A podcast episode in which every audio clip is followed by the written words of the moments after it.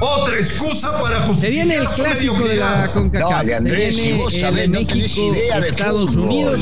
Footbox México semana de con André Marín y el ruso este Brailovsky.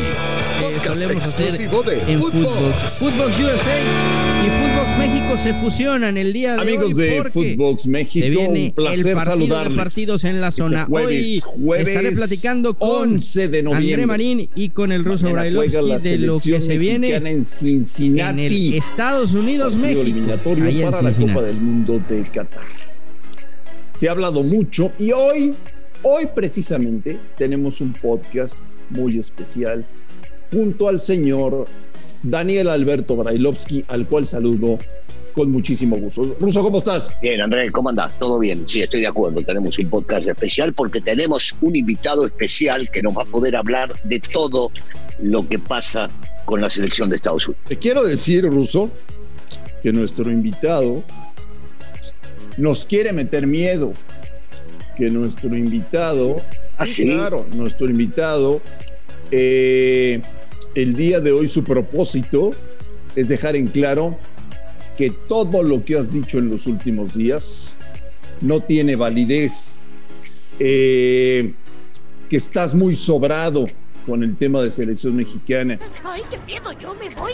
que no te ubicas en tu realidad y que no valoras, Daniel Brailovsky, a la selección de los Estados Unidos. Te lo advierto, Ruso. O sea, me viene a putear a mí por lo que veo, lo que me estás diciendo. Más o menos, más, o menos, más o Bueno, menos. Vamos a escucharlo, a ver Más qué dice. Bueno, vamos a ver. Fernando Ceballos, Fer, ¿cómo estás? ¿Qué tal, Andrés? Saludos, ruso. No, no, no, no, no vengo a, a- a putear al ruso, solo vengo a, hablar de, de que Estados Unidos no, no va a ser la, la perita en dulce que, que se cree, ni el equipo fácil que muchos piensan al que México le va a pasar por encima, ¿no? Y, y para ahí están los datos. 49 años, México ha ganado solamente una vez en los últimos 49 años en eliminatoria en Estados Unidos y fue en el proceso pasado con, con. Osorio, ¿no? Yo ayer le planteaba al ruso que si firmaba el empate antes del partido y me dijo que de ninguna manera. ¿Tú lo firmarías para México?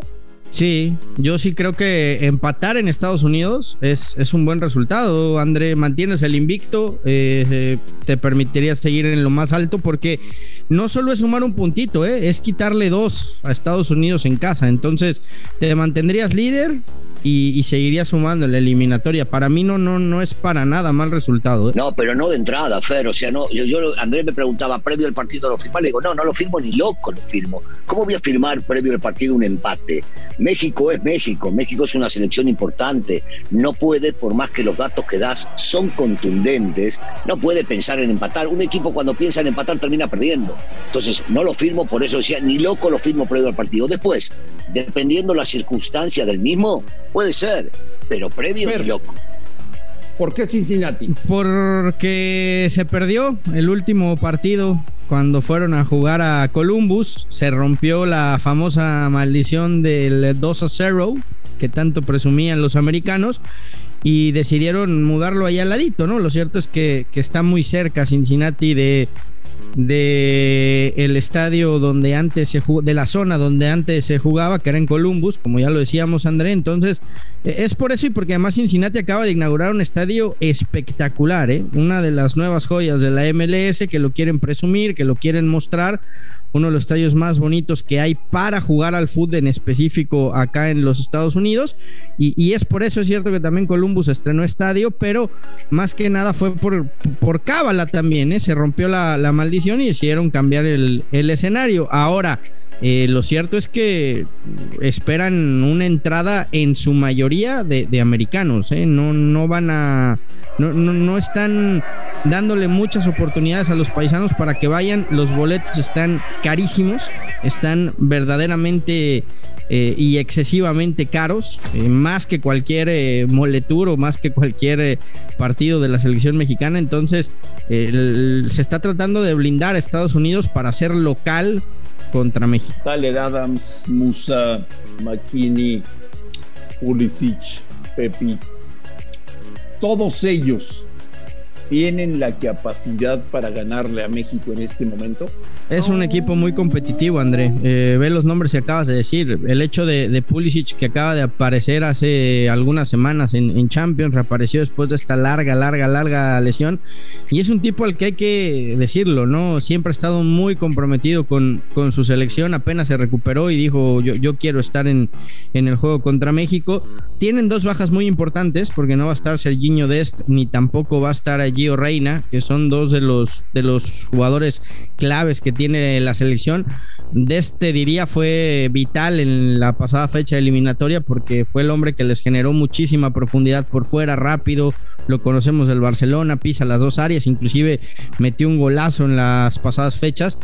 Y, va a ser una baja muy, muy sensible. No tienen con quién reemplazar a Dest, por más de que, eh, de que por ahí seguramente va a, probar a Berhalter jugar con, con Robinson puede ser o con Scally, cualquiera de los dos, eh, pero, pero no, no va a tener con quién suplir la baja de Dest y, lo que te da Gio Reina, ¿no? En el centro del campo, que, que, era un tipo que tenía las ideas muy, muy, muy claras. Tienes la ventaja que recuperas a Pulisic, que es con diferencia el mejor Señor de la selección, ¿no? Y después de todo lo que ha dicho. Ah, bueno, está. No, no, pero pará, pará. Sí, sí, Marín, dejate de bromar. O sea, va, va, a jugar contra Alemania, contra Francia, campeona del mundo, contra Italia. Nos está pintando, Fernando, como que, wow, mirá los nombres que dieron, por el amor de Dios.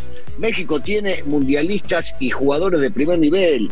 Ochoa, Moreno, Herrera, Vázquez que está jugando bárbaro, Edson, Guardado, Jiménez, por el amor de Dios, dejemos, dejémonos de probar un poquito, por Dios, ni que fueran a jugar contra un equipo que no le gana a nadie. Ha cambiado, señor Brailovsky, su opinión del partido de mañana, después de la cátedra que nos acaba de dar el señor Ceballos, o no?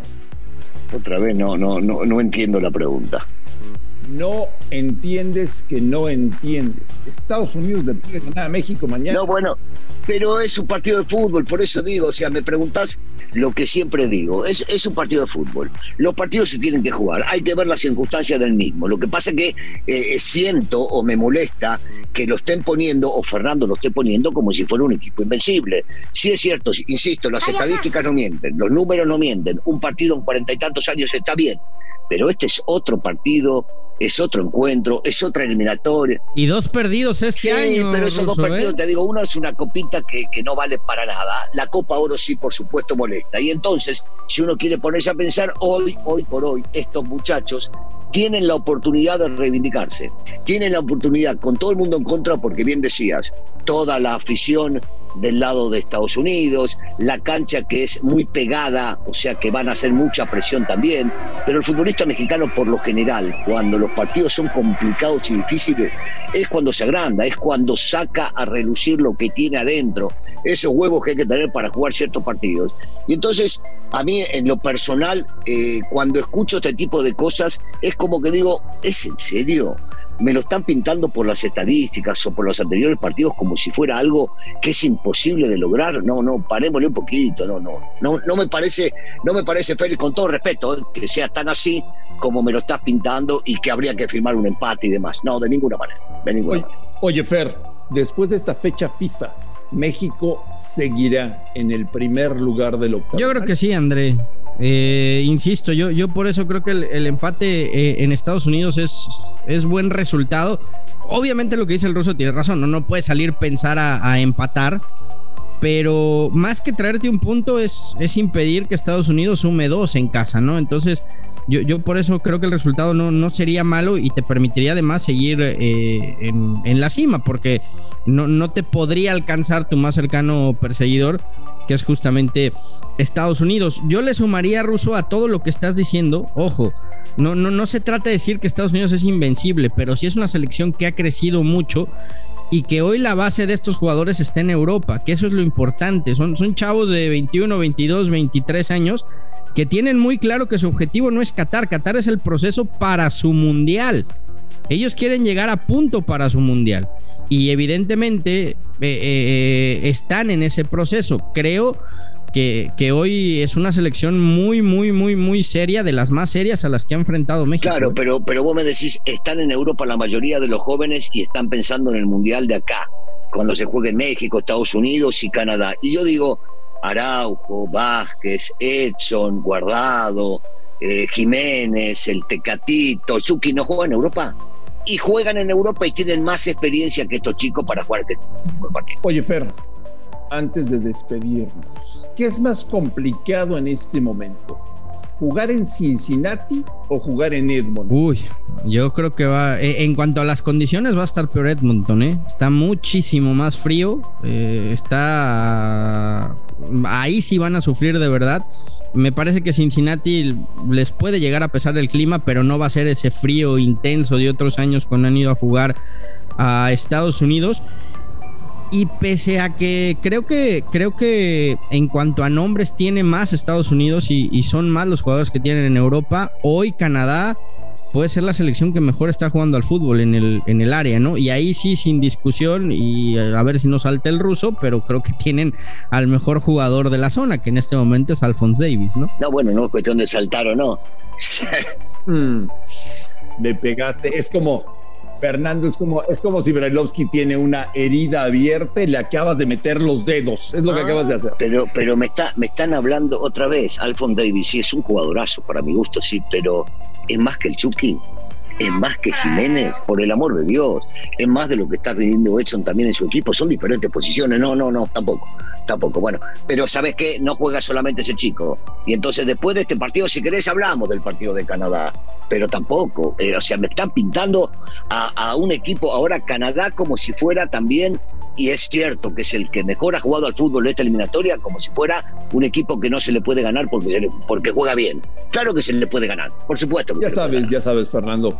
Brailovsky con el paso de los años se ha dedicado a inflar el globo tricolor, eh, a vendernos espejitos, a hacernos creer que tenemos una de las mejores selecciones del planeta, que estamos preparados para ganar la próxima Copa del Mundo. Pero bueno, tú y yo, Fernando, trataremos de ubicar en su realidad al pobre aficionado, al que tanto han maltratado y del que tanto han abusado. Es que sabes que, André, eh, eh, es la gran diferencia. Eh, creo que en Estados Unidos yo sí veo un proceso, no sé si les va a alcanzar para, para pelear por su mundial, pero es un proceso que llevan desde hace ya un par de años trabajando y por eso la exportación de tanto jugador a Europa, que insisto, además ve los clubes, ¿eh? porque hablamos de jugadores de la Juve, del Barça, del Chelsea.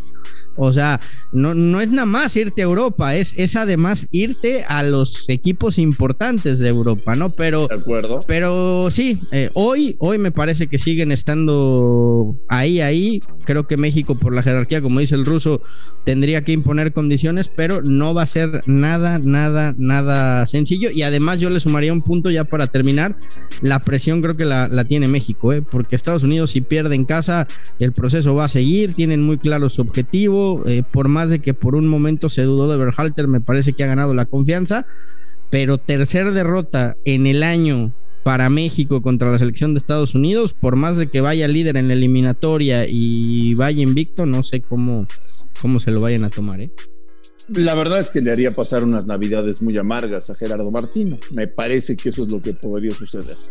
Fernando Ceballos Fer, te mando un gran abrazo, gracias por tu tiempo, gracias por todo lo que nos acabas de platicar y esperemos verte muy pronto de regreso en Footbox México. Seguro, la, próxima semana hablamos de Canadá para, para que el ruso, para que el ruso no, no, no, se enoje, no es un cabrón. Perfecto. Señor Brailovsky, le, le mando un fuerte abrazo. Sí, sí. Dale, dale. Abrazo, abrazo, abrazo.